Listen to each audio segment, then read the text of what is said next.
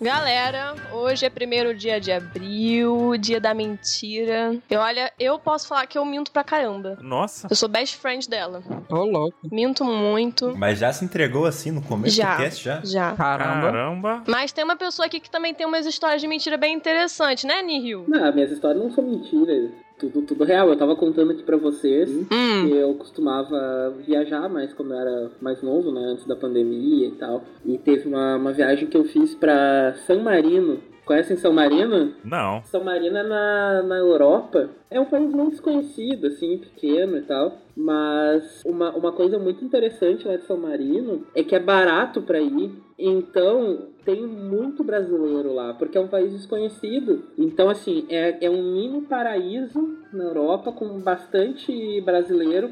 O que acaba estragando em algum ponto o paraíso. Aham. Mas acaba sendo muito legal de, de ir, porque tem assim uma, uma renda per capita altíssima na Europa. Muito brasileiro vai pra lá pra conhecer e acaba ficando, porque eles gostam muito de, de estrangeiro. Diferente de outros países. Então eu fui pra lá e uma coisa bem interessante que eles têm um, um exército bem pequeno, porque é um país muito pequeno, né? Certo. E aí eu, eu consegui conversar muito com o pessoal de lá. E era muito louco, assim, porque eu vim embora antes. Mas um dos caras que tava conversando comigo, assim, que acabou ficando amigo, o cara tava falando, porque eles eram de. Como é que é quando é subordinado? Enfim, uma colônia do, do Império Romano, né? Eles faziam parte do Império Romano. E aí, quando eles conseguiram finalmente a independência e tal, um monte de guerra. O negócio ficou mais pacífico, mas eu tava conversando com esse cara lá e ele me falou que a única coisa que impedia eles de mudar tudo e, e tomar o poder é que eles tinham pouca gente, que eles não estavam satisfeitos não.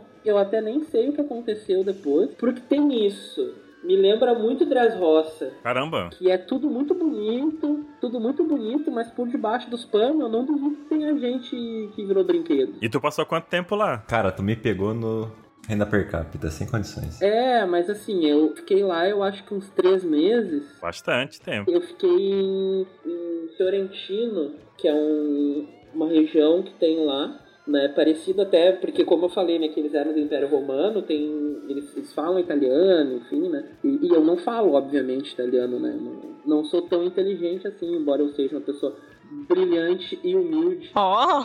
Eu fiquei esse tempo lá e assim, era muito interessante interagir com os locais, porque eles te tratam muito bem, como eu falei, tem muito brasileiro lá. É muito diferente, parece uma coisa artificial, assim. Que tu vira residente lá, eles não mudam. Eu consegui ir embora antes, né? Mas eu gosto bastante de viajar, assim, já fui em alguns lugares bem interessantes. São Marino, assim, foi o que me chamou mais atenção, porque era muito rico e ao mesmo tempo eu sentia que, né, como eu falei, tinha algum problema ali, né? Os caras vendiam muita cerâmica. Pô, que país é rico vendendo cerâmica, cara? né? Hum. Deve ser uma cerâmica com recheio, né? Deve ser. O cara vende potinho, bicho. Então eu vou, vou ficar rico vendendo Tupperware. Mas é bem legal, assim. Eu tive em vários outros países, assim, tipo Croácia. Fui pra alguns lugares, assim. É, eu, eu estive em Gaza, quase tomei tiro lá. Olha só. Caramba. Uma situação, assim, muito complicada, que o pessoal meio que nos expulsou de lá. Mas foi doido, assim. É, eu, eu indico, né, as pessoas, claro, se, se vocês se planejam, é possível, assim.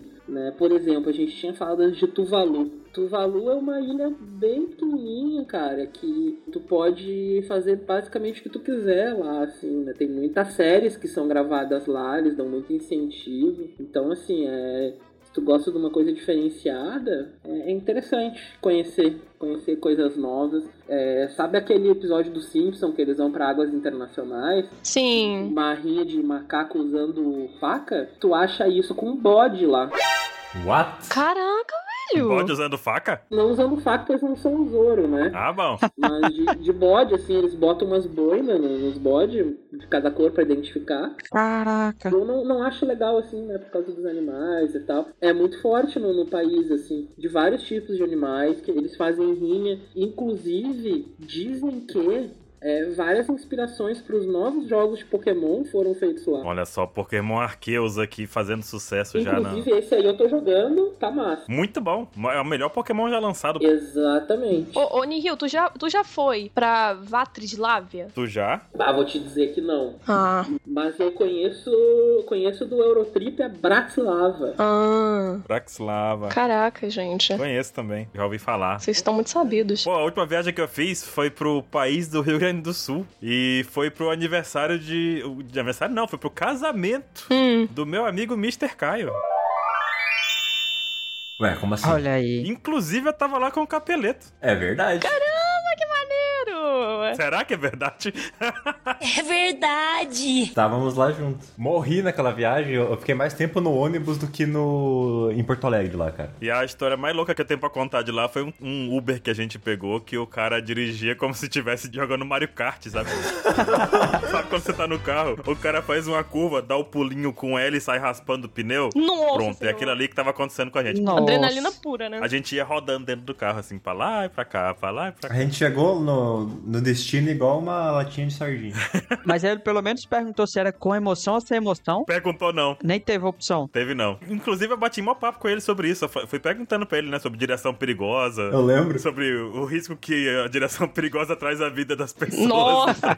Eu lembro que ele falava, não, porque eu tirei a carteira aqui tem um ano, mas eu já dirigi há três, e daí eu acho que eu me mando muito bem aqui, nunca bati o carro. Gente. E a adrenalina lá em cima. Nossa senhora, velho. E vocês foram até o final da corrida. Ah, v- fomos, né, pô? Fomos. Que amor à vida. Melhor do que pular pra fora do carro, né? É. Pois é, né? Eu acho que a porta tava travada ainda, não tentei não, viu? Porque. Eu sou de Porto Alegre, né? E aqui tem uma cultura muito forte de automobilismo. Então o pessoal dirige realmente desse jeito. assim. eu não dirijo, eu tenho vou fazer 33 e não tenho carteira de motorista. Mas eu, eu moro assim num, num- num andar alto e parece um bando de rachador, cara. Cara, eu, eu tenho carteira desde os 18 e não dirijo. Meu Deus, gente. Mas é um ótimo documento de identificação. Não tenho carteira. Eu só uso ela, velho, pra tudo. E ela é perfeita porque ela cabe certinho na carteira. Pois é, perfeito. A minha carteira de identidade, ela tem que entrar mas no esquema, mas no esquema ali pra conseguir entrar na minha carteira. E ainda mais agora, né, que tá tudo digital, então tá tudo no meu celular. Então se eu perder o celular, fudeu, literalmente. Caraca, Capel. Perigoso, hein? Eu uso o meu registro profissional, que tem RG, CPF, o registro. Registro profissional, cara, o negócio isso aí seria louco se acontecesse com a TI, hein? Ia não, viu? Impossível acontecer algo disso aí. Ia ser estranho com TI. Mas antes de seguirmos adiante aqui, Onihil, posso fazer uma pergunta? Até duas. As suas histórias da viagem eram verdade mesmo? Querendo duvidar da minha idoneidade, né? Eu realmente acreditei. Eu acho que é verdade. Estive próximo de um- uma tomada de poder em um golpe bélico de um pequeno país da Europa? Não sei, não posso falar sobre isso. Agora você é o Celso Portioli agora, né? Alugou um triplex na minha mente agora. Não pode falar de onde você tava no 7 de setembro também agora, né? Quer dizer, No, no 7 de setembro eu tava na janela com duas panelas na mão, mas aí é outra história. Meu Eita, Deus. Eita. Durmam com essa em mente. Eu lembro de uma coisa 7 de setembro. Eu tive uma prova de inglês e eu saí mais cedo porque eu terminei ela rápido. Não, é, não quer dizer que eu tenha tirado nota máxima na prova, quer dizer que eu né, entreguei a prova mais rápido que os outros, só isso. Chutou tudo. Talvez. Cara, falando em prova, deixa eu contar uma mano. E é real, o pior que é real. Quando eu estava na escola, como eu falei, eu sou de Porto Alegre, eu tinha uma professora de espanhol que era colorada, fanática. Mas assim, ó, fanática de ter, tipo, tatuagem no, no pescoço, só andar com camiseta do Inter, essas paradas assim. Eu sou gremista, eu não sou, não acompanho futebol e tal, mas eu sou gremista. E pra vocês verem como eu sou velho, a gente ia fazer uma prova final de espanhol no dia seguinte ou dois dias depois da final do Mundial Interclubes, que o Inter ia, ia jogar contra o Barcelona. É o do pato esse? É, acho que é que foi o Gabiru que fez o gol lá no Barcelona, que o Barcelona jogou sem o Eto'o. Nessa época eu até acompanhava um pouquinho. Que aí o Gabiru fez o, o gol do, que o Inter ganhou, né, o Mundial de Clubes. O negócio louco é que assim, ó, a professora, ela era tão fanática que se o Inter não ganhasse, ela ia fazer uma prova tão ruim que todo mundo ia reprovar. Caramba. Então, e- estava todo mundo inclusive os gremistas torcendo para o Inter nesse dia. É, e assim, ninguém esperava que o Inter fosse ganhar. E aí acabou ganhando e ela fez uma prova muito nada a ver, porque eu lembro que ela até apareceu na TV mamadaça. Nossa. Caramba. É, tipo, ela gritando, assim, e aí o pessoal filmando, e ela mamadaça, assim, apareceu com a bandeira do Inter. Então foi, foi interessante sobre provas aí que o menino Baruch Espinosa puxou pra nós. Muito bom. Em prova, eu era tão bom em mentir quando era mais novo, até hoje, né? Eita. Eita. Que na prova, eu, tipo, a prova valia 10, eu não tinha estudado nada. Aí chegava pra mim, a- o pessoal jogava borracha com a cola dentro, né? Tinha essa técnica secreta, né? Da borracha com a cola. Uhum. Tipo, jogar a borracha, eu não precisava da borracha, né? Porque tinha minha borracha. Tava fazendo a cara de caneta na prova, né? Mas chega mais borracha. Opa! Não, eu jogava a borracha pra mim assim, aí eu falava, pô, todas as respostas da prova na minha mão e eu, sem saber o conteúdo, opto por não colar pra ser justo com a minha incompetência e não ter estudado por aquele assunto. Esse é meu nível de Meu Caraca. Deus, É. gente. sincericídio absurdo, ridículo. É Eu isso tô aí. impressionada com a história de vocês. Aí chegou na prova, a professora me deu um ponto Ah. pela coragem em não ter respondido, sendo que todo mundo colou na prova. Caramba. Boa, E mano. detalhe, mais tarde, estudos foram feitos e daí surgiu a prova aquela do Naruto, Ah, onde Naruto aceitou entregar sua prova em branco. né? Isso tudo foi baseado em Naruto. Tudo inspirado na minha história. No pior que aconteceu isso umas três vezes, aí eu tive que criar vergonha na cara, porque já, tipo, não dava mais, né? Baruch tinha 30 anos estudando com, com as crianças de 8.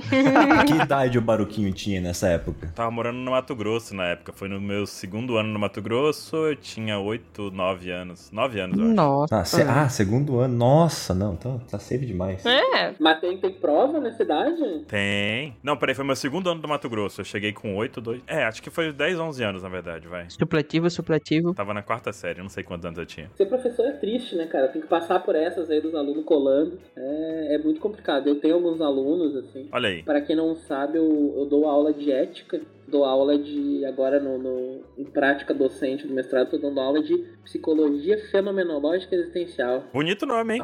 É, bem doido. Nossa. Já comecei a pensar na minha existência só no nome. Fenomeno. Deixa eu falar esse nome aqui. Fenomenol. F- Não, não consigo, não. não consegue, né, Moisés? Fenomenol. Mas eu lembro que uma vez me marcou muito. Eu estava dando uma prova de ética e aí tinha uma questão que eu falava para os alunos discorrerem sobre a questão da responsabilidade, né? E que nem o Baruch fez, por exemplo. Pô, eu não estudei para a prova, não vou colar e assumir a responsabilidade pelos meus BO. E tinha um aluno que ele escreveu um texto de quase uma página sobre como ele estava fazendo essa prova sem ler um artigo que eu passei e como ele estava assumindo a responsabilidade de talvez reprovar, pois não tinha estudado. Caramba. E eu dei a questão integral para ele. Caramba, tá vendo, Nossa. gente? A sinceridade tem o seu valor. Ele usou o sistema contra o sistema. Exatamente. Era para falar sobre a responsabilidade. Mas imagina só se ele leu tudo e ele fez um mind game com você e pensou: eu, posso não lembrar de metade das coisas que eu li, só que se eu fizer isso, eu vou ganhar 10. Aí eu caí como um patinho. Agora ele tá contando essa história pros amigos dele. E ninguém tá acreditando. É. Enganei aquele otário daquele professor. Muito bom.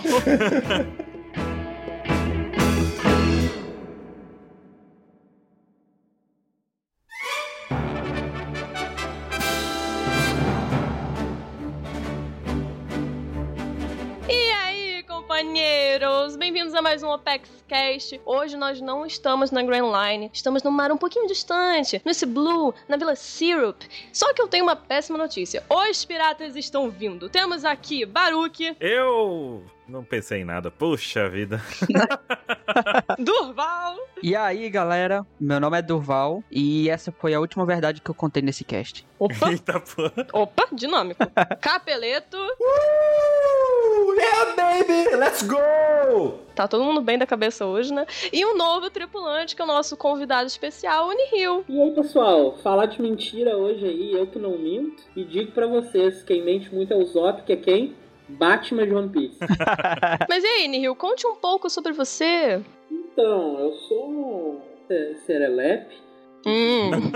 Fazia uns, uns vídeos aí na internet antigamente. Uhum. Aí parei de fazer porque enchi o saco, o pessoal era muito chato. Mas resolvi fazer assim, pô, não posso ser um grande youtuber. O que, que farei? Vou estudar, né, cara? Aí me, me, me formei em psicologia, eu sou psicólogo. Tô fazendo um, um mestrado aí. Eu tenho uma página no Instagram chamada Diário do Sentido, Muito boa, por sinal. onde eu falo de cultura pop e psicologia. E eu estudo muito aí o sentido da vida e como a gente interage com esse mundo aí. Então, basicamente, esse sou eu. Eu faço faço o possível. E eu só quero aproveitar a minha, minha apresentação aqui porque eu preciso mandar dois abraços. Hum. Manda lá. Porque, obviamente, né, quando Baruch chama pra fazer um podcast, eu falo, pô, Baruch me chamou lá. Então eu vou mandar um, um abraço pra Gabriela Veiga e pro Gregory, que estão esperando esse abraço aí. Olha só. Muito bom, gente. Ó, o Nihil é fera. Nós trouxemos ele especificamente pra esse cast porque o cara sabe do que fala. Vocês vão adorar toda a nossa conversa. E algumas dessas informações sobre o Nihil vão estar aqui no post no site. E é isso, acabou o cast. Obrigada por ouvir. Até mais. Mentira! Tem mais diálogos. Vamos para a leitura dos e-mails.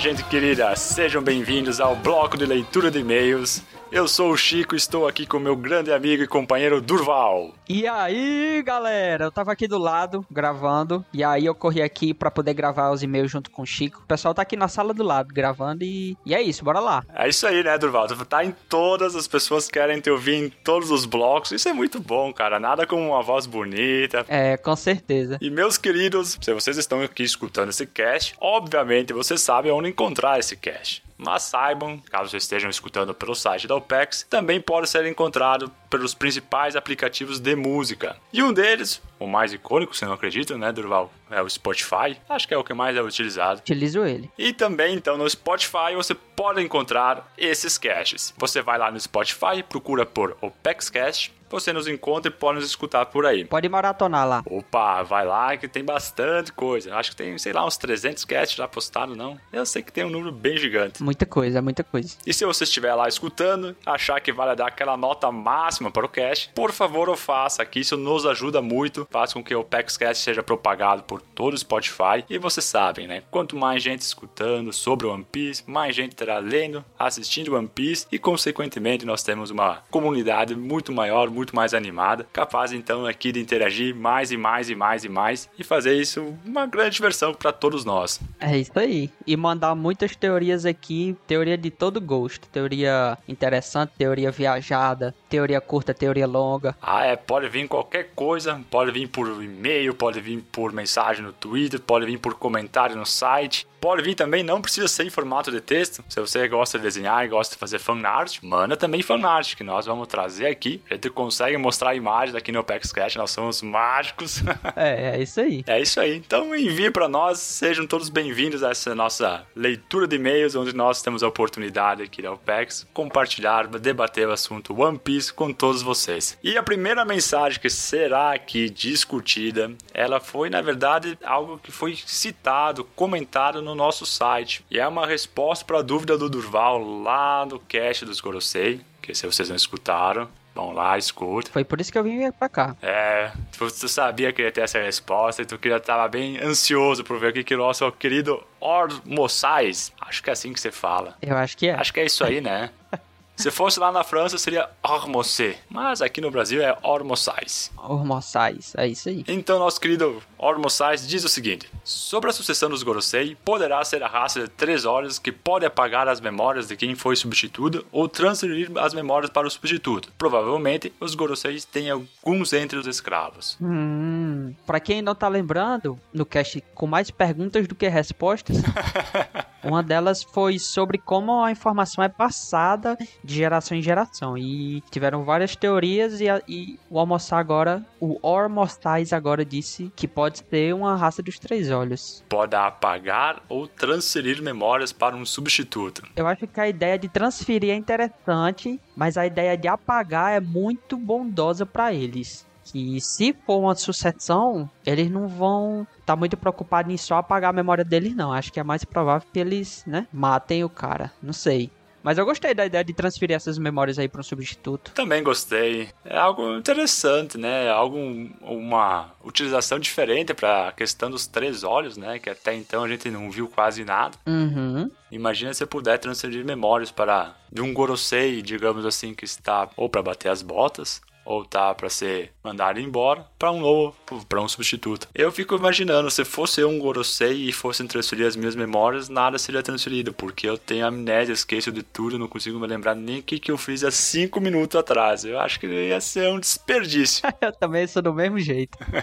E o Rafael Santos, de 18 anos, manda a próxima mensagem pra gente. Esta foi por e-mail e ele diz o seguinte: Olá, meu nome é Rafael e tenho 18 anos. E aí, Rafael, beleza? 18 anos aí, jovem. Que nem nós, né, Durval? Isso, com certeza. E ele diz: Nos últimos Apex Casts, a equipe tem sido diferente da clássica. E gostaria de saber se pretendem voltar com os papos no início. Olha aí. Quero saber mais sobre vocês. Adorei o cast dos Gorosei. Quero mais casts assim. Tá aí, Chico. Será que vai ter os papos? Rapaz, eu acho que é bom, né? Discutir um pouquinho, conversar um pouquinho antes. Bom, primeiro de mais nada, a gente fica muito feliz que vocês estão gostando dessa equipe diferente da clássica, né? Porque, né, enfim, estamos aí para trazer de volta o PAX Cash e a gente fica feliz em saber que, enfim, né, estamos agradando e que tá também despertando curiosidade sobre nós. Uhum. Eu tenho algumas histórias para contar, né? Já tem até alguns memes aqui dentro da, da OPEX, que é a história do Boro, a história da, da caneca de chocolate quente. Então a gente vai contar em algum momento sim. Eu também tenho uma história pra contar que eu acho que eu nem falei pro pessoal da OPEX ainda, então no próximo OPEX Cast eu vou contar aí um, um, um acontecido recente. Ah, é? Um acontecimento recente. Ai, ai, ai, Durval. Pô, a minha história tu sabe ao menos, né? Agora eu fiquei até eu na vontade de saber o que, que tu tem pra nos contar. E, Rafael, vão ter mais casts assim, sobre temas mais gerais como, dos, como do Gorosei. Vão ter casts sobre personagens, sobre sagas. Vários casts, cara. Vários, vários, vários. Então, fica ligado aí que vai ter muita coisa legal. Exatamente. Nós até poderíamos dizer que passa no, no site da OPEX ou entra lá no Spotify a cada 15 dias, que muito provavelmente você até terá um conteúdo novo, se nosso cronograma for seguido, né, Durval? Ai, velho. Ai, meu Deus. Vai ser, cara. Vai ser. Vai ser sim, vai ser. Vai dar certo. E nós temos agora o e-mail do nosso querido Danilo Yuri. E antes de nós falar um pouquinho sobre o Danilo Yuri, temos que fazer uma ressalva, porque esse nosso querido amigo nos mandou um arquivo de Word com as teorias sobre o cast do Gorosei. É isso aí. isso mesmo, um arquivo do Word. Eu fiquei imaginando nós, Durval, quando nós enviamos para os nossos convidados as nossas pautas, que são também artigos do Word. Cara, isso aí já é outra história à parte também. O Baruch fica maluco. A gente vai contar no teste também sobre isso. Exatamente. E aí o nosso querido Danilo Yuri, que infelizmente não compartilhou a sua idade local, mas isso não é um problema, porque nós sabemos tudo, né? Durval, que idade que ele tem, Durval? Cara, o Danilo, ele tem 23 anos e mês que vem vai fazer 24 já. Vai fazer 24. Olha só. E ele vai comemorar onde? O aniversário dele. Ele vai comemorar num restaurante perto da casa dele, na rua é, Miguel Joaquim. Não, aí já foi demais, né? já foi demais.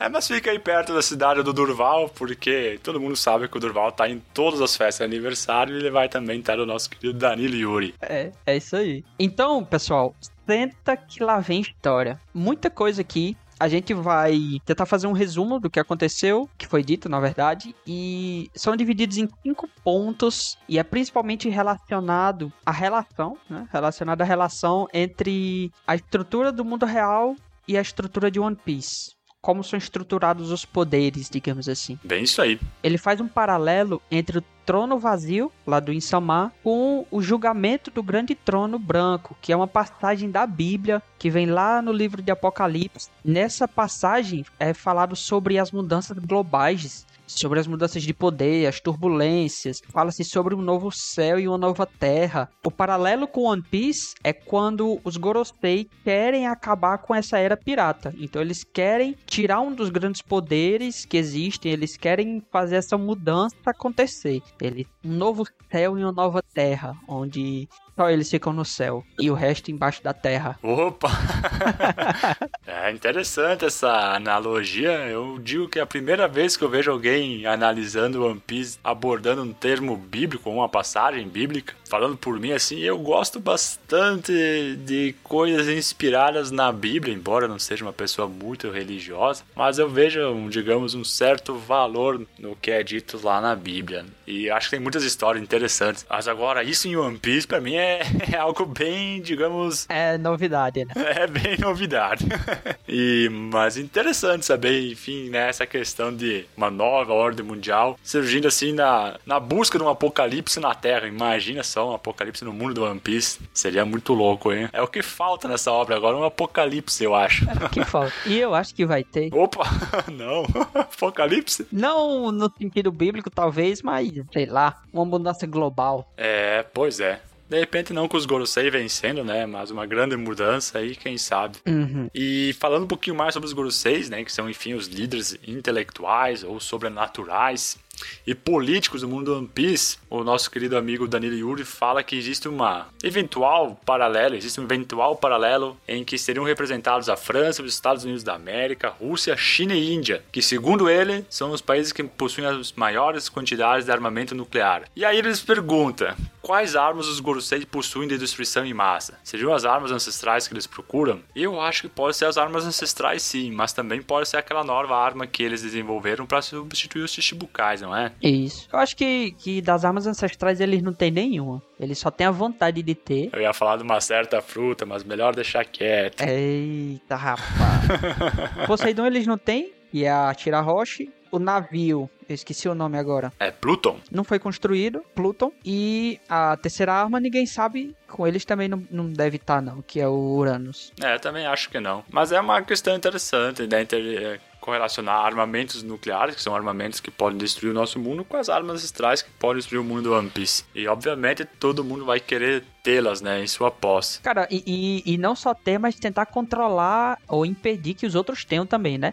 E eu acho massa que isso tem uma relação muito óbvia com, com o mundo, né? Se você observar, sempre que tem algum, alguma questão entre países, eles sempre tentam é, impedir diminuir a fabricação ou até mesmo, sei lá, abolir a, a fabricação dessas armas, né? E ao, ao mesmo tempo em que eles querem produzir. É uma relação interessante. E o outro paralelo que ele faz é entre os Shichibukais e os Corsários que existiam no mundo real. Na verdade, provavelmente ainda existem, eu não tô tão a par disso, mas devem existir ainda. Eu diria até que são os mercenários, acho que é um termo mais é, conhecido atualmente, que são aqueles que vão fazer o trabalho sujo do governo, só que eles também querem o próprio ganho deles, né? Então, esse é o paralelo entre, entre outro paralelo entre o, uma estrutura de One Piece e a estrutura do, do mundo real. Como o governo mundial os usa pra, enfim, né, fazer seus serviços sujos. E aí, quando eles criaram um, uma forma de substituir eles, eles foram simplesmente não só abolidos, né? O sistema Shichibukai foi abolido, como eles passaram a ser automaticamente perseguidos. Outro paralelo que ele faz é entre o Morgans e a mídia internacional, que a mídia tem o dever de passar a notícia, mas a gente sabe que, vez ou outra, quem paga mais escolhe a notícia que vai ser propagada. E também fala sobre o Insamar, que a teoria dele, como é, Chico? É, ele diz que o Insamar nasceu, tal como dito na música Raul Seixas, há 10 mil anos atrás.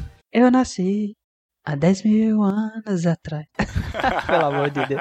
Quer dizer que eu invento. Ah, eu gostei, tu podia cantar a música inteira aí, ó, Durval. Ah, tá bom. Depois Faroeste Caboclo. Isso.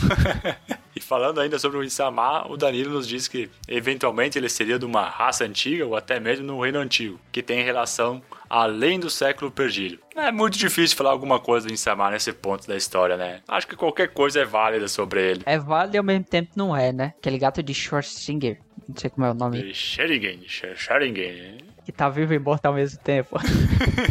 Ah, Nós estamos muito bem ainda, nosso alemão aí, Durval. Com certeza. Ah, Você já mandou um francês no começo, agora um Ah, é, alemão. né? Agora vamos acabar falando em japonês aqui. É isso aí. Continuando então, né? Porque o Danilo não para. Ele faz agora um paralelo dos três poderes que nós temos em- em One Piece, né? Que seriam Marinha, Yonko e Shichibukais, com três poderes que nós temos no mundo real. Que ele nos diz que, segundo autores ou cientistas políticos, existem três blocos: o islâmico, o ocidental e o a- eurasiano. E que esses blocos ficam brigando entre si para ver quem tem o poder, para conseguir impor suas vontades. Mas dentro desses blocos, às vezes surgem algumas subdivisões, alguns com gostos mais peculiares, ou mais próprios, ou mais regionais, como o Mercosul, ou até mesmo o BRICS. E esses blocos também acabam tentando impor sua vontade. Então, assim, né, Durval, o que, que eu consigo correlacionar com o Piece, assim, com esse comentário que ele nos faz, é que nós temos, de fato, esses três blocos, né, digamos, no mundo do One Piece, Marinha, Shichibukais e Yonkous, que isso era algo muito dito no começo da história, mas hoje em dia nós já temos tantos outros, como os revolucionários, como os supernovas, o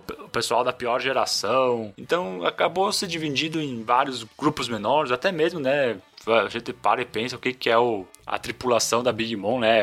É um- país por si só que consegue impor suas regras. Pois é, um arquipélago todo, né? Exato. Então é, é interessante. Acho que existe de fato sim uma, uma correlação nesse caso assim de alguém que tentando impor a sua vontade com essa questão do One Piece no nosso mundo. Eu acho que sim, no nosso mundo tem sempre alguém tentando impor sua vontade, querendo impor sua cultura, suas crenças e tudo mais. Isso. Eu achei bem legal. Achei bem legal é, pensar que no início do anime a gente tinha três grandes blocos e agora atualmente a gente tem é, blocos que sumiram, como Shichibu- Shichibukai, blocos que tem subblocos dentro, como tem o, o- a Marinha, que tem a Sword, por exemplo, que é um bloco que é, trabalha a margem da Marinha, né? Dentro do- dos piratas a gente tem pirata de todo tipo, Aqueles que realmente querem fazer maldade, aqueles que estão salvando vários países, né? Que são os, os Mugiwara. Assim como no mundo, grandes blocos que existiam e aí começaram a ter blocos menores, mais próximos uns dos outros. É, é- é um paralelo que, que eu achei muito interessante. Eu gostei muito desse comentário que o Danilo nos fez, que ele nos enviou um arquivo, um arquivo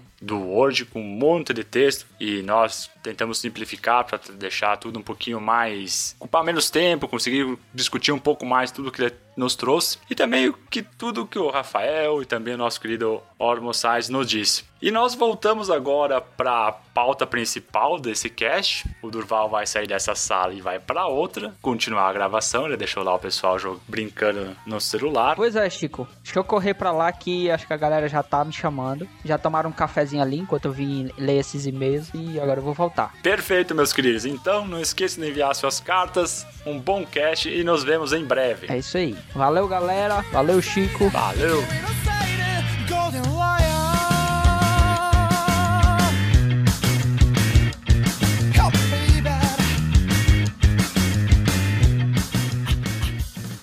Galera, estamos aqui para analisar um personagem que é muito amado e que também causa muito atrito entre os fãs. Alguns conhecem ele como Solando, o Sohachi, Narigudo Ya, outros o conhecem como God Usopp ou Sogeking, o rei dos atiradores, porém todos nós conhecemos ele como Usopp. Quando nós citamos o Usopp, o que se passa na nossa cabeça? Quais são as características deles mais marcantes? Mentira. Mentira! E, E o nariz. Sogeking. e o medo, gente. Atleta maratonista, ele morre de medo e sai correndo. Boa, boa. Mas é mentira e o medo. Falam muito aí dos outros personagens, mas ninguém tem o fôlego e o cardio de Usopp no bando. Exato.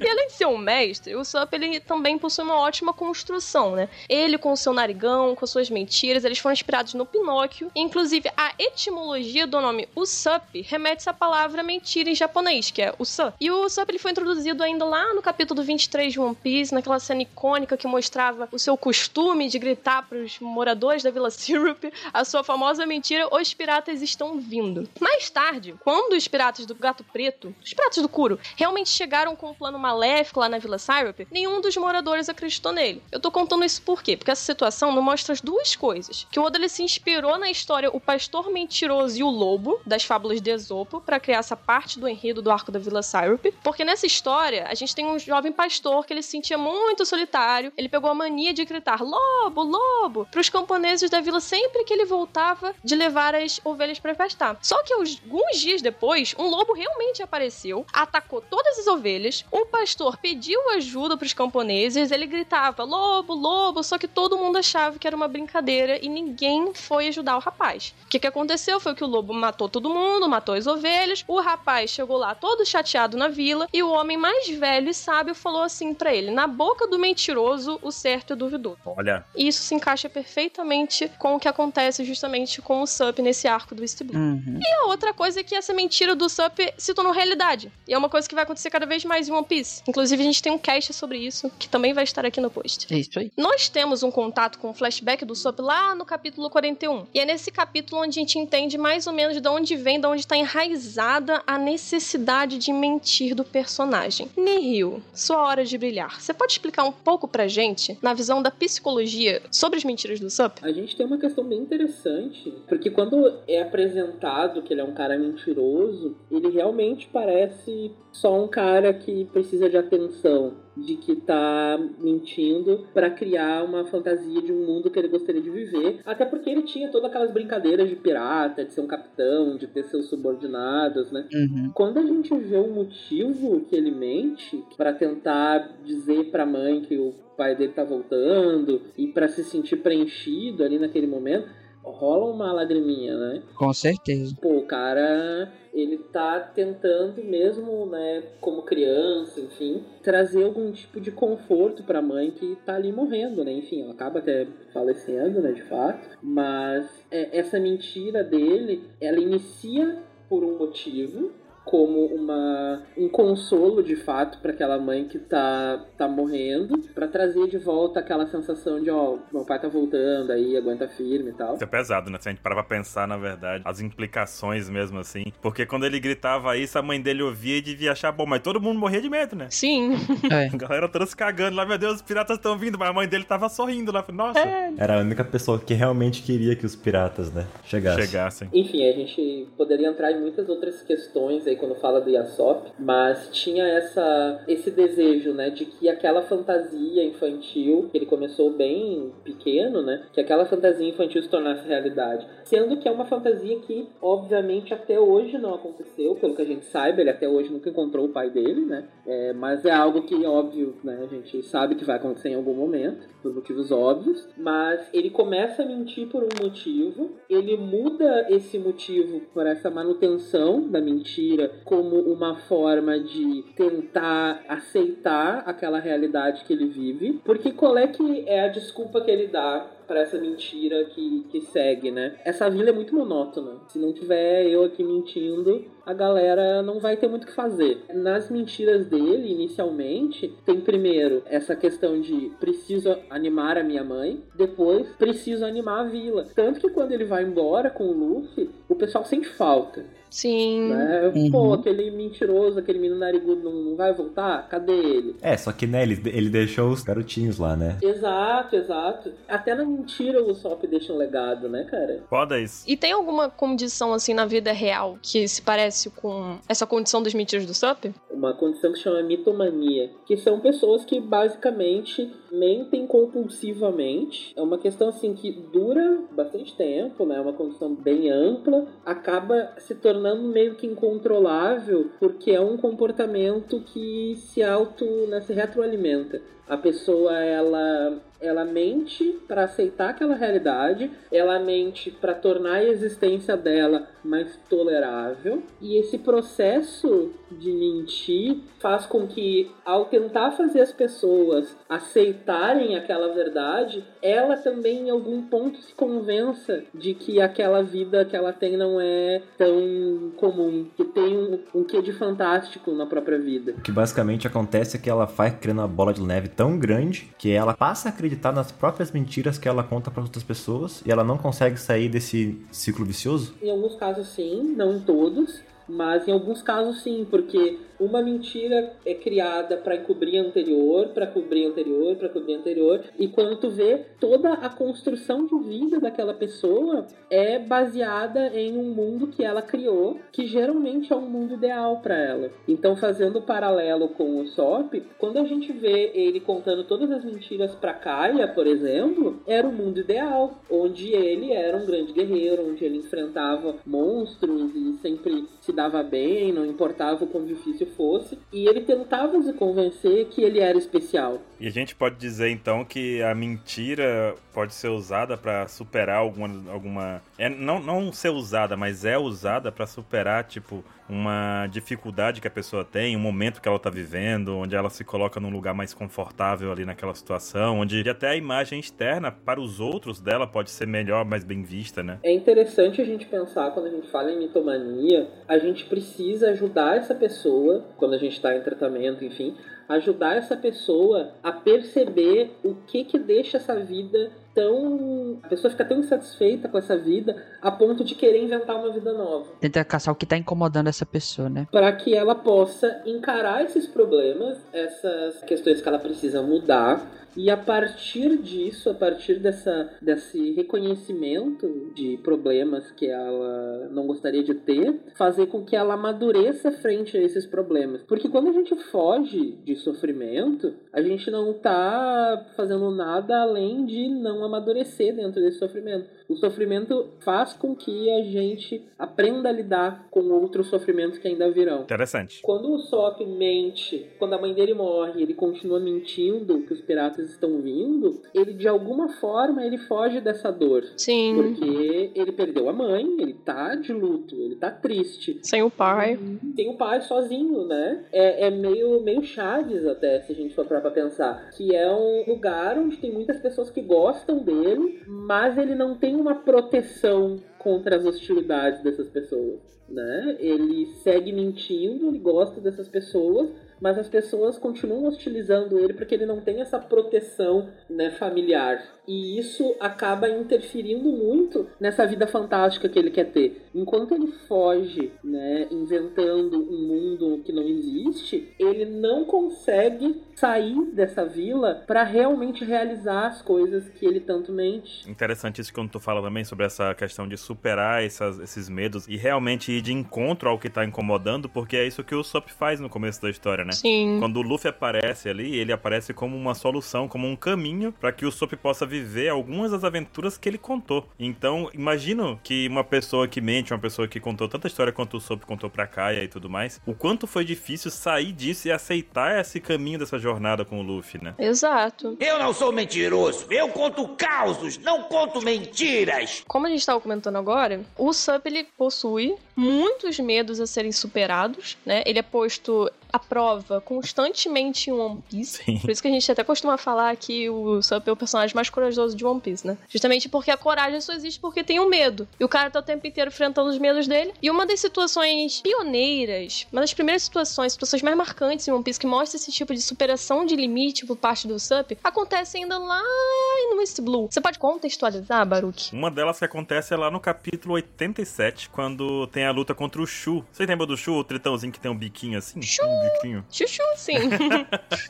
É, o que acontece é que o Sop, durante a luta com ele, em vez de enfrentar essa batalha, ele dá no pé correndo. uhum. Eu não sou louco de enfrentar esse cara, eu vou dar no pé, né? Não julgo. Eu também não. Inclusive, a recomendação é, se você tá em perigo, corra. Corre. Sem dúvida. É, não, não fica parado não, não vai usar seu Kung Fu destreinado não, vai, vai correr. Porque é isso que o Sop faz, né? O Sop ele sai correndo e só que o Shu vai atrás, esse é o problema. O problema não, é a solução, porque ele acaba tirando o Shu da luta ali do, da, da região e essa, esse acaba sendo a superação do Sop, esse momento, porque na fuga ele leva o Shu junto, tira o Shu do lugar de incômodo ali dos amigos dele, dos aliados dele, e ele do nada decide enfrentar o Shu do jeito dele, né? Que ele prepara todo o esqueminha lá de ketchup, o negócio todo, e acaba derrotando o Shu. Então é, é um momento dele em que ele tem que. Nossa, eu não consigo dizer pra vocês se a fuga dele foi uma mentira, ou foi o medo dele, ou foi tudo junto e aconteceu, sabe? É, é tudo muito a mesma coisa ali, vai. Complexo, né? Ele utilizou a fuga dele como estratégia. Pois é. Uma questão interessante do SOP é que esse medo dele, ele não é um medo injustificável. Assim como a Nami, que também tem medo, ele é uma pessoa normal no meio de monstro. Exato. Sim. Então, assim, o que não assusta os monstros do bando, não assusta porque eles são absurdos. São outros monstros. É, é, é como se o Sop encontrasse os monstros do bando, só que é do outro bando. É, exato. Exatamente. E ele é um cara normal que se tu bater nele o suficiente, ele vai quebrar muito antes do Luffy, do Sanji, do Zoro. Ele tem que mostrar, ele tem que usar esse medo como essa superação pra não apanhar, porque ele, ele resiste menos. Ele é uma pessoa normal. Se ele luta com o Shu de frente, Ah, com duas porradas ele tava rolando no chão já. Algo que eu acho importante eh, nesse momento do Ace Blue pro Sup é porque é o momento em que ele se dá conta da realização do seu sonho. Sabe? Porque naquela parte em que o Shu tá atacando ele, tá se escondendo atrás da árvore, ele até grita que ele ia deixar de ser um pirata de mentira naquele momento pra sempre. E ele também fala sobre ser um bravo guerreiro dos mares. E é meio como se fosse o ponto do começo do progresso do Sup com os Mugiwaras. Essa luta foi importante pro Sup ele descobrir, admitir o seu sonho, dar uma largada verdadeira em direção a isso, né? O seu caminho como pirata. Eu acho isso muito importante. Muito bom, é o primeiro passo. Senti pela primeira vez que ele era capaz, né? Se a gente parar pra pensar, ele conseguiu derrotar um dos tritões. É. Uma questão importante que eu acho legal a gente pontuar, retrocedendo um pouco na própria vila do Sop quando chega o Kuro, chega o Django e todo mundo lá, o Sop ele toma uma decisão consciente de que a mentira que ele contou mais cedo vai continuar sendo uma mentira. Ele toma uma decisão consciente de que ele vai enfrentar esse medo dele. Sim. Porque ele podia simplesmente fugir, deixar todo mundo morrer e ter razão. Não, não julgamos, né? Mas ele decide, né, conscientemente que ele não quer mais viver daquele jeito. Ele não quer mais viver como uma pessoa que foge do- dos problemas. Eu acho muito forte essa representação quando ele fala que aquilo vai continuar sendo uma mentira. Ele finca o pé no chão e fala: Eu vou enfrentar isso aqui. Ele se direciona para algo além dele mesmo. Ele consegue transcender a si mesmo, né? Ele fala que ele não vai deixar que aqueles piratas vão até a vila e matem todo mundo. E é isso que faz com que o Luffy resolva pra ele. Ai, que coisa mais linda, gente. Muito bom. O Luffy reconhece que ele é corajoso. Ele é corajoso, mas se eu não tomar a frente, ele vai morrer. Situações da vida, né? Vão fazer espetinho dele, né? Exato. Então o Luffy reconheceu aquela coragem e falou: pô, eu não quero que esse cara morra, eu quero que ele venha comigo, né? Então foi a coragem do Luffy que despertou. Porque as pessoas têm uma visão do Luffy muito romantizada. O Luffy não é um, um bom moço, ele faz o que dá na telha dele. Então, o fato do, do Sop ter decidido que ele ia enfrentar aquele problema, que ele ia mudar quem ele era, que mais tarde gerou o estupim, né, pra, pra essa luta do Shu, que ele realmente se tornou um guerreiro, foi fincar o pé e falar: Eu não vou sair daqui, cara, vai ter que passar por cima de mim. Óbvio que o Kuro passaria brincando.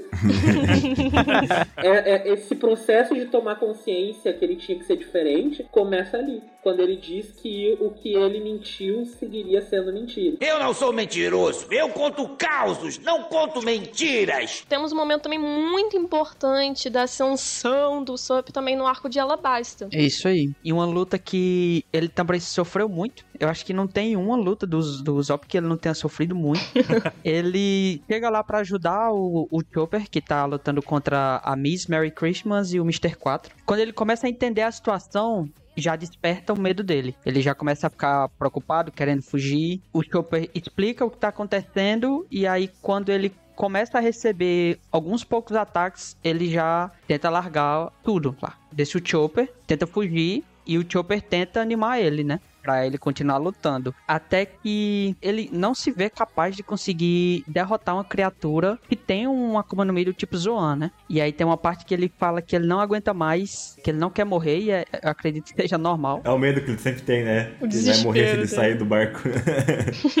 E aí ele foge. Só que chega o ponto da virada da luta e é quando a Merry Christmas ela ri do sonho do Luffy. Ela diz que o Luffy já foi morto pelo Crocodile e ela ri do sonho de ter um rei dos piratas. E aí o Zop foi a virada dele na luta, que ele fica puto com esse dito caso, e ele diz que tem certas horas que um homem não pode fugir de uma batalha. Essas horas são quando riem dos sonhos dos seus amigos. E aí ele vira e começa a usar as estratégias que ele sempre usa. Na verdade, acho que foi a primeira vez que ele usa a marreta dele. A marreta de 5 toneladas, né? A marreta é, é, um, é um golpe de confiança tão gigantesco, cara. É impressionante.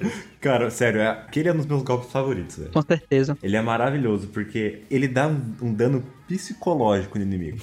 É, é, e ele vai com tanta convicção que realmente a pessoa, pô, caralho. Né? A hora que ela toma aquela porrada, tipo, é 5 gramas, mas a pessoa tomou 5 toneladas. Até a gente conhecendo o Zop acredita que aquilo é real. Depois que a gente vê no SBS, né, que é duas panelas e um balão. Mas pensa que no mundo de One Piece isso não é impossível. É, pois é, né? Né? Então o Mercúrio vê aquilo ali e fala assim: caralho, esse maluco tirou força porque eu falei do brother dele. Ele pegou um martelo de 5 toneladas e vai dar na minha cara. E ele manuseia como se fosse, sei lá, né? Papel, né? Um cabo de vassoura. Como se fosse duas panelas e um balão. Pois é, né? Enfiado num cabo de vassoura, veja só. Mas é interessante porque é, nessa luta a gente não vê o Usopp durante o contra-ataque com medo, tipo, movido pelo medo. Ele foi movido pela raiva da Miss Merry Christmas, por ter falado aquela coisa do, do Luffy, né? Inclusive, acho que até nessa, nessa luta que ele fala hum, aquela frase icônica, que há certas horas em que um homem não pode fugir de uma batalha, e essas horas são quando riem dos sonhos dos seus amigos. Essa frase maravilhosa. Então ali ele tava mostrando uma confiança no sonho do Luffy, na capacidade dele, né? Ele grita pra Miss Merry Christmas que o Luffy seria o rei dos piratas. Então eu acho que essa é uma outra parte também da, na progressão da personalidade do Usopp, né? Que ele tá ali declarando 100% a lealdade dele pro capitão e pro sonho do seu capitão. É Perfeito. perfeito, porque vai de encontro também ao momento lá do West Blue em que o Luffy confia totalmente nele, né? E deixa ele, ah, você cuida daquele ali, o Sop, vai lá. E o Sop não deixa por baixo. Eu achei aqui o capítulo, gente, em que aparece o Martela no 185. Colocando aqui todas as peças, né? Uma frigideira, um plástico escuro, um cabo de vassoura e tudo mais. A total do kit dele tem 2 quilos. Ah, mas assim, tu tomar uma porrada com um bagulho de 2 quilos na cabeça também. Dói. É, Ah, mas se você pensar que na luta deles ali, né, 2kg na cabeça e a porretada que ele ia tomar do bastão de beisebol era quase a mesma coisa? Pois é. Mas uma coisa interessante, né, que a Nanax falou do, da confiança, né? O Usopp criou, o Luffy confiou nele pro Usopp criar o símbolo que ele seria conhecido no mundo inteiro. Verdade, né? A Jolly Roger. É, mas ele teve que tomar uns cascudos antes, né? Vamos lembrar disso. né? É, mas daí, né, ele fez a bandeira dele antes, né? Eu não sou mentiroso. Eu conto causos, não conto mentiras. Em Skype nós não temos um momento exatamente de superação do Sub, por assim por dizer, mas temos um momento em que conta como uma ponte para o que vai acontecer com esse personagem, as decisões que ele vai tomar nos arcos seguintes. Conta pra gente, Nihil. É, a gente tem a cena emblemática ali do Klaus Balterman, né? Que é toda essa personificação do, do navio. É, o espírito de um navio que é muito amado, que é considerado pelos companheiros como parte do bando. E ele se consertando e voltando à forma original. E o Sop tem uma ligação tão grande com o Mary, ele é a pessoa que consegue enxergar essa personificação. Muito foda. foi o primeiro a ver. Porque ao mesmo tempo que ele é o único a ver,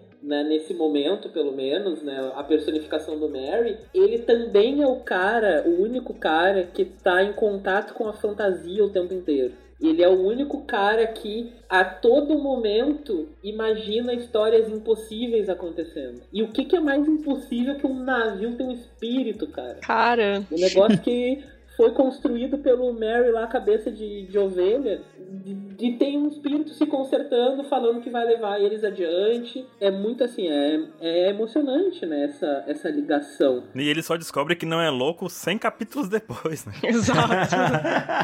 ele não tá maluquinho na E cabeça. ele é um cara que ele vive tão imerso nessa capacidade de criar fantasias e, e que acabam se tornando meio que metas que eram fantasias antes, mas ele acaba, né, depois, e como a gente já tá falando, né, várias coisas acabam se tornando realidade. Ele é um cara que talvez por isso ele tenha conseguido enxergar o, o Clabalterman. ele já tem uma intimidade com o fantástico. Ele já tem uma intimidade com algo que as pessoas já não acreditam, né? Então isso facilitou, presumo eu, para que ele tenha essa ligação com um navio, né? Eu, eu, eu sou meio suspeito pra falar desse espírito de, de navio aí, eu acho meio bizarro.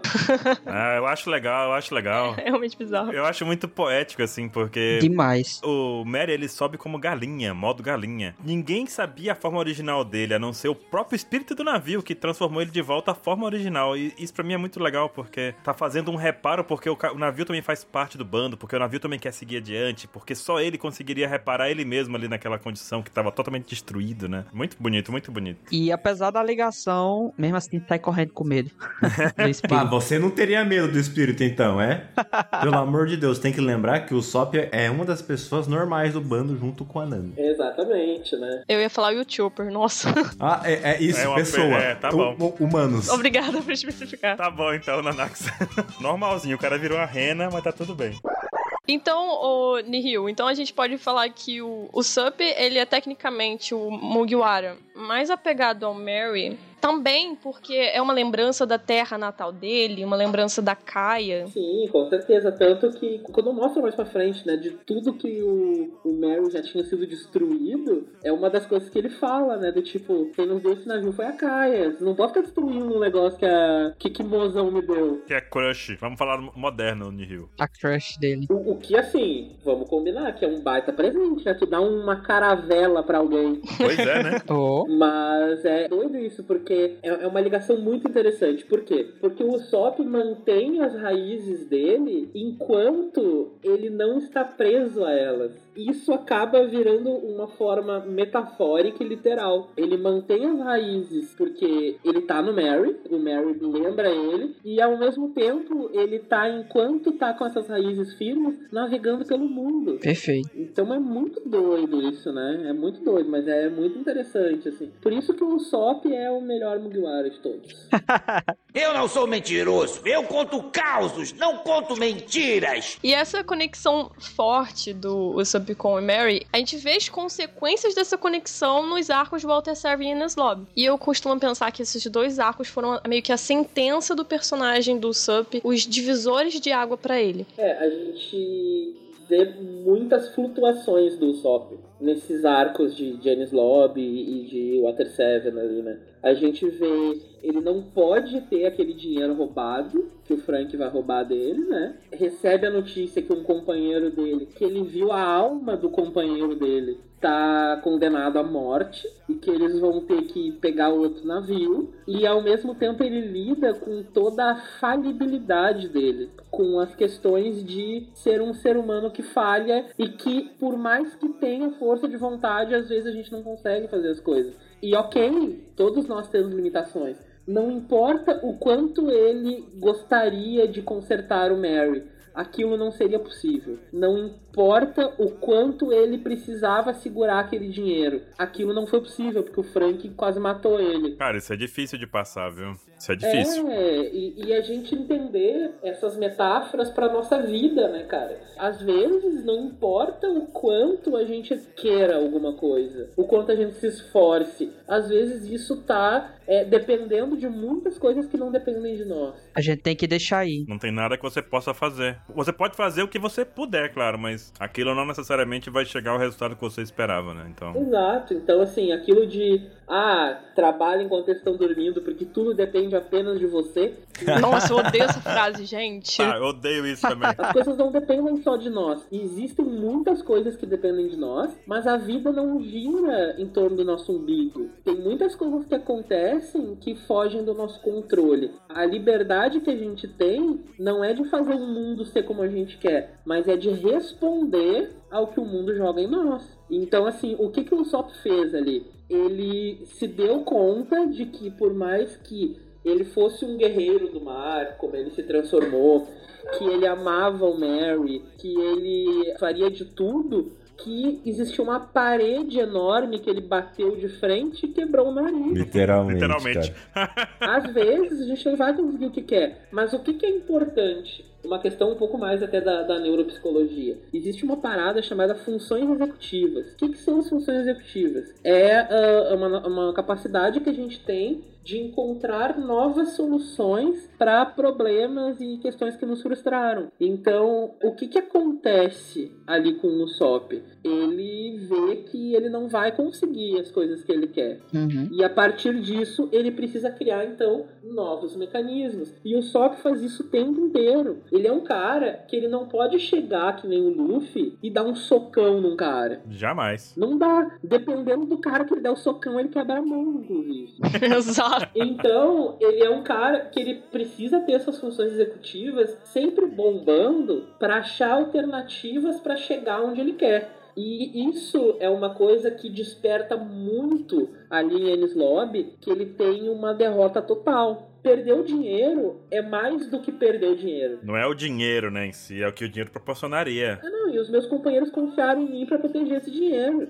E eu não consegui, né? Eu falhei porque o cara era mais forte que eu e eu não consegui. E o que, que eu vou fazer com isso? Eu posso me afundar em culpa ou eu posso usar a culpa como um estupim para fazer alguma outra coisa. Nossa, Nihil, tô falando tudo isso assim, é muito interessante, que é uma coisa que a gente fala muito aqui, é o 27, o 27, o 27 principalmente, que é a ideia de, que ele chama, né, de one pisar as coisas.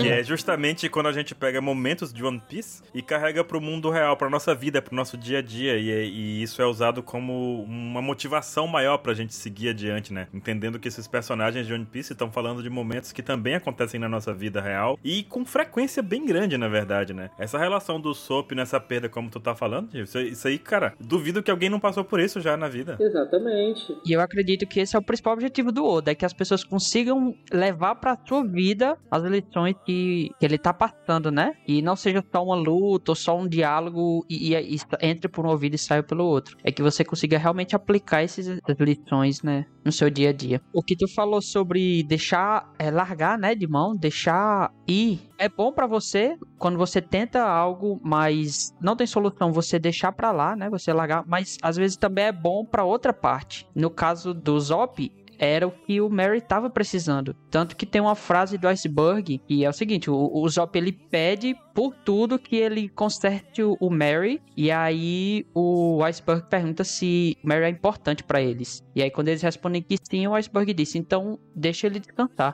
Não teria nada pior para um navio do que não completar essa viagem, né? De quebrar ali e não conseguir levar os companheiros antes da próxima ilha, né? Tem uma coisa também nessa luta que eu. Parece que tá ali no Sup, mas eu não sei se é exatamente isso. Vocês podem me corrigir depois. Mas é em relação ao medo do abandono. Porque, por exemplo, o Mary, querendo ou não naquela situação ali, acabou sendo um membro dos Mugiwaras que acabou muito avariado, ficou fraco e por isso foi deixado para trás. E tá certo. Não tinha mais como continuar a aventura com o Mary. Só que ligando a tudo que o Nihil nos explicou, a gente tem esse medo que ele carrega consigo mesmo, desde o dia que o seu pai abandonou para ser um pirata, né? E naquele momento o Sup se viu. Eu acredito que o Sup tenha se visto na mesma posição que o Mary, sabe? Eu acho que em algum momento ele pode ter temido que um dia ele se tornasse muito fraco, acabasse não acompanhando o nível do bando, fosse deixado para trás. Tanto que no meio da discussão dele do Luffy, eu lembro dele, do Luffy gritar assim: Você não é um carpinteiro, na hora que o Sup tinha falado que ele podia continuar consertando o Mary. E essa fala é importante porque confirma que naquele ponto da história, o Usopp ainda não tinha uma posição é, exata, uma posição pre precisa pro bando. Ele era literalmente um faz-tudo. O que tava aparecendo, ele tava fazendo. E teve uma frase também em Long Park que o Luffy diz pro Arlong que ele não pode cozinhar, ele não pode navegar, usar espadas ou mentir. Era para isso que ele tinha e ele precisava de companheiros. Então, para mim, o instinto de autodefesa do Usopp foi sair do bando antes que um dos seus maiores medos acontecessem de fato. Faz sentido. Eu concordo plenamente nisso. E uma coisa interessante que a gente vê também nessa discussão, né? Porque esse arco Ennis Lobby, é, Water 7, Ennis Lobby, Water 7, é, ele mostra um amadurecimento colossal do Sop. Primeiro, em entender, né, como eu falei, que às vezes as coisas acontecem e não tem nada que a gente possa fazer. Segundo, as decisões deles têm consequências gravíssimas. Uhum. Isso é importante. Eu saí do bando e eu saí do bando, cara. Eu fui embora. E uma coisa que eu, nessa época eu nem gostava muito do Zoro, né? Hoje em dia eu até gosto. Mas o Zoro fala, a gente não tá brincando aqui. O que, que o Zoro falou? O que, que o Zoro falou? A gente não tá brincando de pirata. Tipo, o que tu faz tem consequências. O Zoro tá brincando de caçador de piratas por isso. Até hoje caçando aí. Nossa, super caçador de piratas ele, digo. E aí ele fala, né, que tipo, existe uma hierarquia. O Luffy é um, um cara completamente doido e afins e infantil em alguns momentos, mas ele é ah, o, o cara que manda, né? Depois que ele fala, tem que ser feito, ele é o capitão. Então, assim, quando o, o, o Sop sai do bando, e aí tem toda a parada com o Sogeking, né, de, enfim, de assumir uma nova persona, né, para poder lidar com tudo isso. Ele cria, né, é, esse, essa nova persona para lidar com essas coisas que o Sop não conseguiria. Então, ele precisa desse agente externo. Então, ele faz esse, essa nova persona, que é tudo que ele gostaria de ser. É corajoso, um herói, é alguém que enfrenta sempre seus medos, é alguém que inclusive dá conselhos para ele mesmo. Eu ia comentar disso.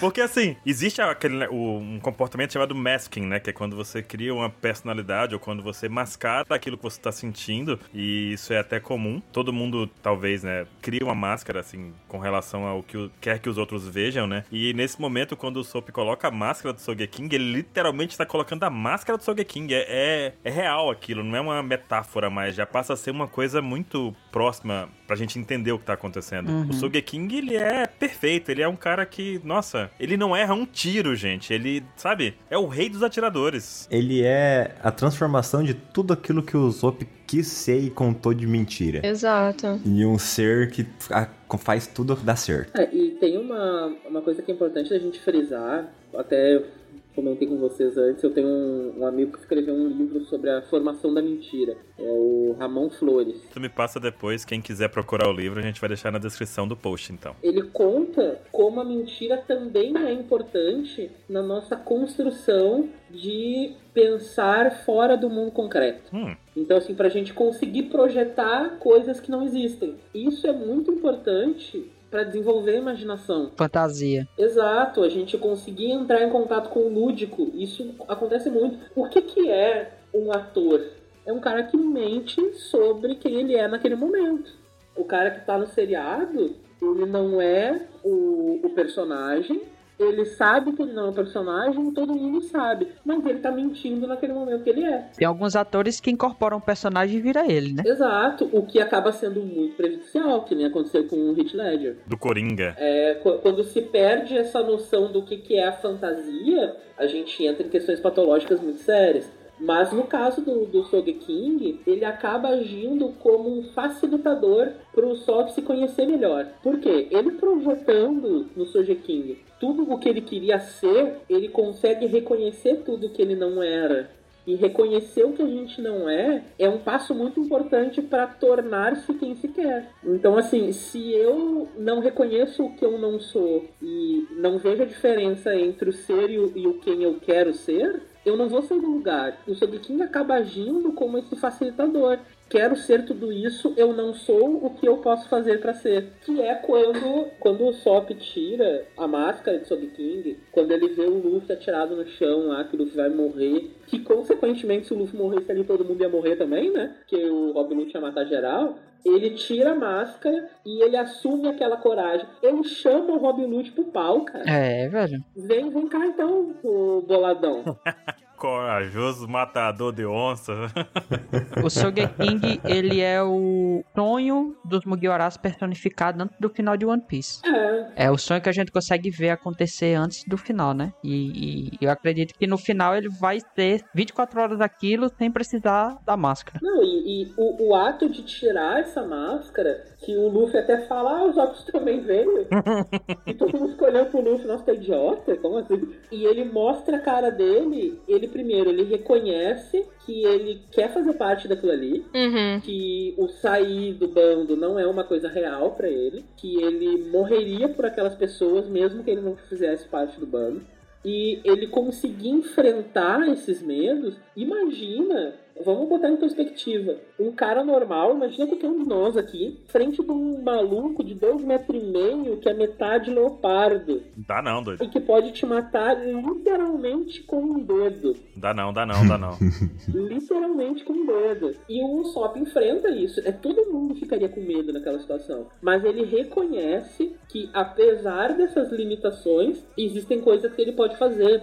Quando o Sanji fala isso para ele, né? Quando eles estão lá, que o Sanji fala, ah, eu vou fazer o que você não pode e você faz o que eu não posso. Quando o Sop, o Sop se dá conta, tipo, de todo mundo que estava ali, inclusive de outros é, possíveis aliados, do pessoal da família do Frank, as pessoas armadas, ele era exatamente a única pessoa que naquele momento conseguiria salvar a Robin. Ai, que cena maravilhosa. E ele conseguiu assumir aquela responsabilidade. São pequenos momentos que ele começa a perceber, né, que ele tem um lugar lá dentro. Que ele é necessário, ele é. O pessoal precisa dele. E o Sogeking ajudou ele nesse quesito. Exato, o Sogeking foi um facilitador. E entender que ele também fez merda, né? O final da saga, que ele tá dizendo, ah, pois é, ele tá brincando, ah, então, pessoal, eu até volto se vocês quiserem, se vocês me pedirem. E ele vai se dando conta e vai batendo desespero que os caras não vão voltar por ele, porque ele não assume os BO dele. Quando ele chega e ele pede desculpa, ele reconhece do tipo, galera, fiz cagada. Desculpa, não farei mais, reconheço esse erro, e a partir desse reconhecimento, eu mudo o meu modo de agir. Aí ele volta. Então ele precisa reconhecer é, que, por mais que ele fosse amigo, às vezes a gente não tem uma relação que né, a gente faz cagada, as relações não são perfeitas. Mas para isso, tu precisa conseguir reconhecer as cagadas que tu fez. Tu precisa reconhecer que o sofrimento que tu causou tem consequências. Tu precisa reconhecer que as tuas ações geram alguma coisa. E ele precisou de todo esse arco de amadurecimento para ver que ele não era só um pirralho que estava brincando de pirata, que aquilo ali era importante para ele. E se aquilo era importante para ele, ele tinha que fazer o que era possível a ele fazer. E aí que ele realmente se torna um guerreiro do mar. Ah, meu Deus. E ele até recebe uma recompensa ali no final do arco, né? Quando o Frank e o Iceberg reconstroem, fazem o Mary, na verdade, eles usam partes ali do Mary. Eles cortam a cabeça do Mary. Exato, e eles fazem o mini Mary, tem todo um esquema. O, o próprio o Sunny já é muito semelhante ao Mary também, justamente porque tem a alma dele ali e tudo mais. Então, meio que. É claro que isso vale para todos, mas principalmente pro Soap, porque foi isso que desencadeou todo o momento dele na saga de Ines Lobby e Water 7, né? Então, quando no final de tudo isso ainda tem um, um Mary ali vivo, ainda tem uma, uma representação ali num novo navio mais forte, com a melhor madeira e tudo mais, também é um momento em que o Soap deve sentir um alívio, né? Como personagem ali, como persona. E detalhe, que é um, um detalhe relativamente pequeno, a recompensa da Wanted mesmo, né? Não é do Sop. O Sop não merecia aquela recompensa naquele momento. Quem merecia aquela recompensa era o Sogeking. O Sop não estava apto a fazer as coisas que o Sogeking fez. Para ver quão grandioso foi o Sogeking, hein? Pô. Exato. Até ele se dar conta que para ele fazer tudo aquilo, ele tinha que se posicionar. Eu não sou mentiroso. Eu conto causos, não conto mentiras. Inclusive, tem alguns momentos lá em Bark, uma fraqueza dele acaba se tornando uma virtude, né? E isso é muito massa, porque porque é basicamente mais uma parte aonde que o Usopp ele se encaixa num lugar aonde que ele é a pessoa necessária para aquele momento. E é ele que todo mundo precisava ali, porque o negativismo dele era o único jeito de combater o inimigo.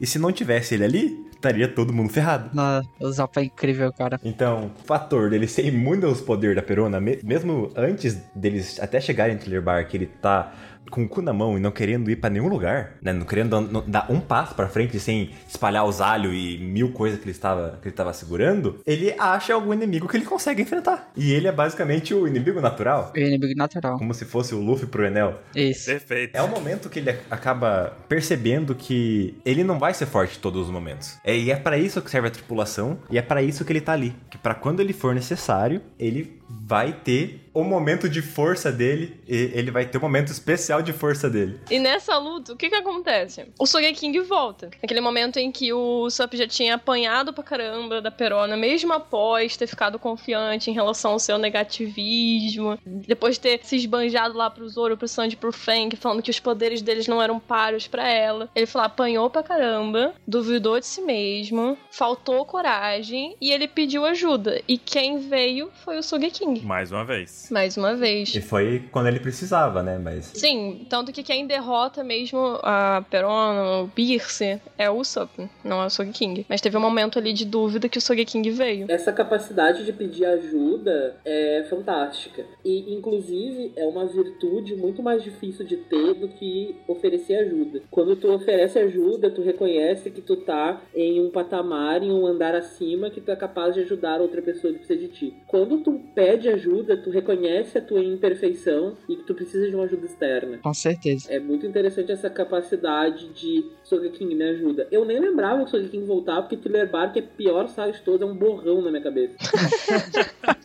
Isso de pedir ajuda, cara, eu tenho caído muito nisso. Como ser humano, assim, eu tenho pedido ajuda mesmo loucamente, porque eu já reconheci Tá que certo, tem coisas que eu gente. não dou conta de fazer. E tá tudo bem. É, tá tudo bem, eu não preciso dar conta, exato. Saber pedir ajuda é uma questão de sabedoria. E a sabedoria você consegue com a idade. Eu, eu achei pessoal isso aí, hein? Mas também é uma forma metafórica, né? Que eu achei muito bonita, porque ele pediu ajuda a si mesmo, né? Pediu ajuda mais a parte mais forte dele. Gente, o Sop é um personagem sensacional, pelo amor de Deus. Tão sensacional quanto ele foi no pós-guerra. A gente acompanhou o Marineford e deixou de acompanhar o restante dos Mugiwaras pra acompanhar o Luffy numa aventura solo ali, né? Depois que aconteceu naquela questão do Sabaldi, que todo mundo foi dividido, a gente passou vários capítulos acompanhando o Luffy com Bug, com o pessoal em Peldal, com uma galera que não é do bando. E eu acho que é bom também dar uma lembrada que na parte do arquipélago Sabaori, o, o Sop não remete ao Sogeking. Sim. Nem no momento mais crítico possível, que era o Kuma jogando os Mugiwaras pra todo quanto é lado, ele não pede ajuda do Sogeking. Uhum. É porque, assim, em Sabaldi o que acontece é que ele não teve nem tempo. Nem se ele quisesse, dava tempo. Inclusive, ele encontrou o Sogeking lá e ficou surpreso. Exato, no, no retorno, né? Mas nesse momento de pós-guerra, o que aconteceu de interessante foi justamente esse crescimento do Sop, como a gente já tem falado aqui sobre a questão da máscara do Sogeking, que é a, a virtude dele e tudo mais. E no momento em que a guerra de Marineford acaba e que a gente vê que o Luffy aparece no jornal com a tatuagem lá do 3D2Y, esse momento que o Sop percebe que talvez ele não esteja tão forte. Ele entende o recado do Luffy de 3 anos, mas ele entende que talvez ele não esteja tão forte pra acompanhar o Luffy nesse aspecto, né? Porque também, a gente não vai falar disso hoje, mas é um tema muito interessante, essa questão da perda do Luffy também, né? Mas hoje o foco é o Sop. Então, a gente vê que ele compreende que ele tem que usar esse tempo pra ficar mais forte, pra poder ajudar o Luffy a conseguir o que ele quer. Quando ele percebe esse recado do Luffy, do 3D2Y, ele acaba se submetendo a uma realidade bizarra, né? Porque ele tá com aquele Heracles e ele tá gordão, porque ele andou comendo tudo que tinha na ilha que era comestível. E, e o Heracles fala: Não, vamos colocar você, você vai ser um grande herói, não sei o que, não sei o que mais. e o Sop sai correndo nas plantas estranhas, uns negócios bizarros e tudo mais. Bizarro. Mas com certeza o treinamento do Sop, esse time skip dele, não foi um time skip fácil. Porque ele não só teve que conviver com aquela natureza agressiva, com um ambiente hostil a todo instante, como o mestre dele era doidaço, loucaço da cabeça. E ele teve que aprender a lidar e transformar aquelas adversidades ali do ambiente em armas pro futuro. Tanto é que ele leva as sementes das plantas que ele achou interessante. E a partir dessas sementes ele vai criando, tipo, o que antes era um problema pra ele, agora virou uma arma que ele usa contra os inimigos. Quando passou os três anos, os ambientes dos outros Mugiwaras eram pacíficos pra eles. É, Eles já tinham dominado, entre aspas, os ambientes. Pois é. O do Zop continuava todo o tempo tentando matar ele. ele, três anos em. São dois anos. Oh, dois anos, dois anos. É, o, o editor coloca dois toda vez que eu falar três. Não. Então, ele passou esse tempo todo fugindo, com medo, tipo, com risco de vida a todo tempo. Isso ajudou ele a desenvolver novas habilidades e também tornou ele mais confiante, porque ele era um cara já não normal, por assim dizer. A partir desse treinamento dele, ele já se tornou alguém que talvez tenha algumas habilidades e capacidades do Sogeking aí. Uhum. Até mais que o Sogeking, né? Então, o medo dele continua lá, mas uh, a coragem, a confiança dele aumentou um pouquinho, vai. Querendo ou não, ele acaba ficando mais forte, né? Depois de tudo isso. Então, Eu boto dinheiro na mesa que o Usopp, depois do time skip, derrotaria Kuro, Arlong, Krieg. Também acho, cara. Também acho. Em Punk Hazard, a gente tem um momento também que acho que o auge é o instinto de liderança, o instinto de pensar primeiro do Sup. Ele ganhou uma habilidade durante o time skip que foi de pensar rápido, porque a qualquer momento ele estava sendo atacado e isso ajudou ele. A gente vê isso acontecendo muitas vezes depois. Em vários momentos ele é o primeiro a reagir e era uma coisa que em geral não acontecia tanto. Ele era o primeiro a fugir antes. Depois do time skip ele começou a pensar estratégias rapidamente, que foi o caso das crianças. Quando as, cri- as crianças lá em Punk Hazard começaram a ficar violentas, iam começar a atacar todo mundo, iam começar a atacar o Luffy. Pegando uma frase do, do Nihil aqui, se você correria de um cara com 1,90m que é meio leopardo, imagina de uma criança de 5 metros de altura. Dá até mais medo, gente, pelo amor de Deus. E ele foi o primeiro a reagir. Ele, ele soltou uma Hitatsu Sleeping Star, né? Que fez as crianças todas dormirem. uma ótima forma de resolver a questão, né? Exato. Muito bom ver o crescimento do Usopp nesse quesito. E agora em Dressrosa, gente. Dressrosa foi o arco do Usopp, foi o grande momento, o nascimento literalmente de um deus. A gente teve tanto ponto positivo pra esse personagem nesse arco que chega até a ser emocionante. É, Dressrosa é o meu arco preferido, com o do meu personagem preferido, que é o do Flamengo, com o meu Mugiwara preferido, que é o Usopp. Então nada vai superar. É, muito difícil. Aí a gente tem todo mundo atrás dele, todo mundo atrás do rei, ele protegendo esse rei e se dando conta que às vezes, assim, galera, a gente precisa fugir. Uhum. A gente tem que reconhecer que é uma saída estratégica. E a gente tem também um, um- um momento mais emblemático, que é que, se vocês forem parar pra pensar, o Usopp move multidões dos Tontatas, que obviamente são muito ingênuos, mas ele move os Tontatas com mentiras que no patamar do bando não são tão impossíveis assim, né? Que ele consegue trazer à tona coisas do tipo, ah, talvez a gente consiga fazer tudo isso que eu tô dizendo pra eles que eu fiz. Isso. E, e ele é ele é muito muito criticado quando ele vai criticado não desacreditado né quando ele vai fazer todo aquele plano né pra para derrotar a Sugar quando ele desperta esse esse hack da observação né e isso é um bagulho genial eu fico doido por quê o Sop nunca foi o cara que vai ser forte. Ele vai acabar One Piece não sendo fisicamente forte. Então, por que cacete ele teria que despertar um, um haki do, do armamento? Não tem porquê. A moral dele é conseguir ter uma total noção do ambiente onde ele está, porque ele usa esse ambiente na forma dele de lutar. Perfeito. O despertar desse hack da observação é eu estou totalmente focado no meu objetivo, eu tenho consciência do ambiente onde eu estou, eu tenho consciência de onde o meu inimigo está e eu tenho plena convicção que eu sou capaz de realizar essa missão, apesar de ser praticamente impossível. E é o que ele faz. Fato. E muita gente diminui isso, mas as pessoas não se dão conta. Se não fosse um SOP naquele momento, brinquedo nenhum voltaria essa gente. Isso é verdade, não. Mudou tudo. Naquele momento do Sop ali, alterou completamente o estado de Dressrosa, a situação do, do povo de Dressrosa. É- Esse despertar dele, esse objetivo que ele concluiu, essa superação dele, a partir de um, de um novo patamar que ele mesmo se colocou, fez mudar a história de um país inteiro. Se o Usopp não tivesse derrotado a Sugar, eles não iam ter nem poderio bélico para derrotar o do Flamengo. Pois é. Eu ia acabar até o bando, porque ela ia transformar o Luffy em brinquedo. Só dependia dele. E aí a gente tem um contraponto do que é com a recompensa do Sogeking. Agora quem merece essa recompensa não é o Sogeking, é o Usopp. Ele fez por merecer. Nossa, a gente analisando aqui essa trajetória do Sop, né, entre o medo, até chegar no, no personagem ali, que ele passa por uma dificuldade com o bando, usa a máscara do Sogeking, retoma a máscara de Sogeking por um segundo e tira ela pra vencer a luta sozinho, passa por um treinamento árduo da situação, e agora ele, ele com certeza mereceu essa recompensa. É muito simbólico tudo, né? A gente sabe desde o início que a recompensa ela não é baseada só em força, força física. A recompensa é baseada em quão perigoso tu é. Dos feitos da pessoa. Se não fosse o Usopp, a revolução que foi feita em Dressrosa não teria conseguido ter sucesso. Ele derrubou um pilar do mundo, que era o do Flamengo e a operação dele. O Luffy foi lá e derrotou ele, claro, né? O Luffy tem seus méritos, né? Esconderam o Luffy por 10 minutos, ele voltou e deu um pau no Flamengo.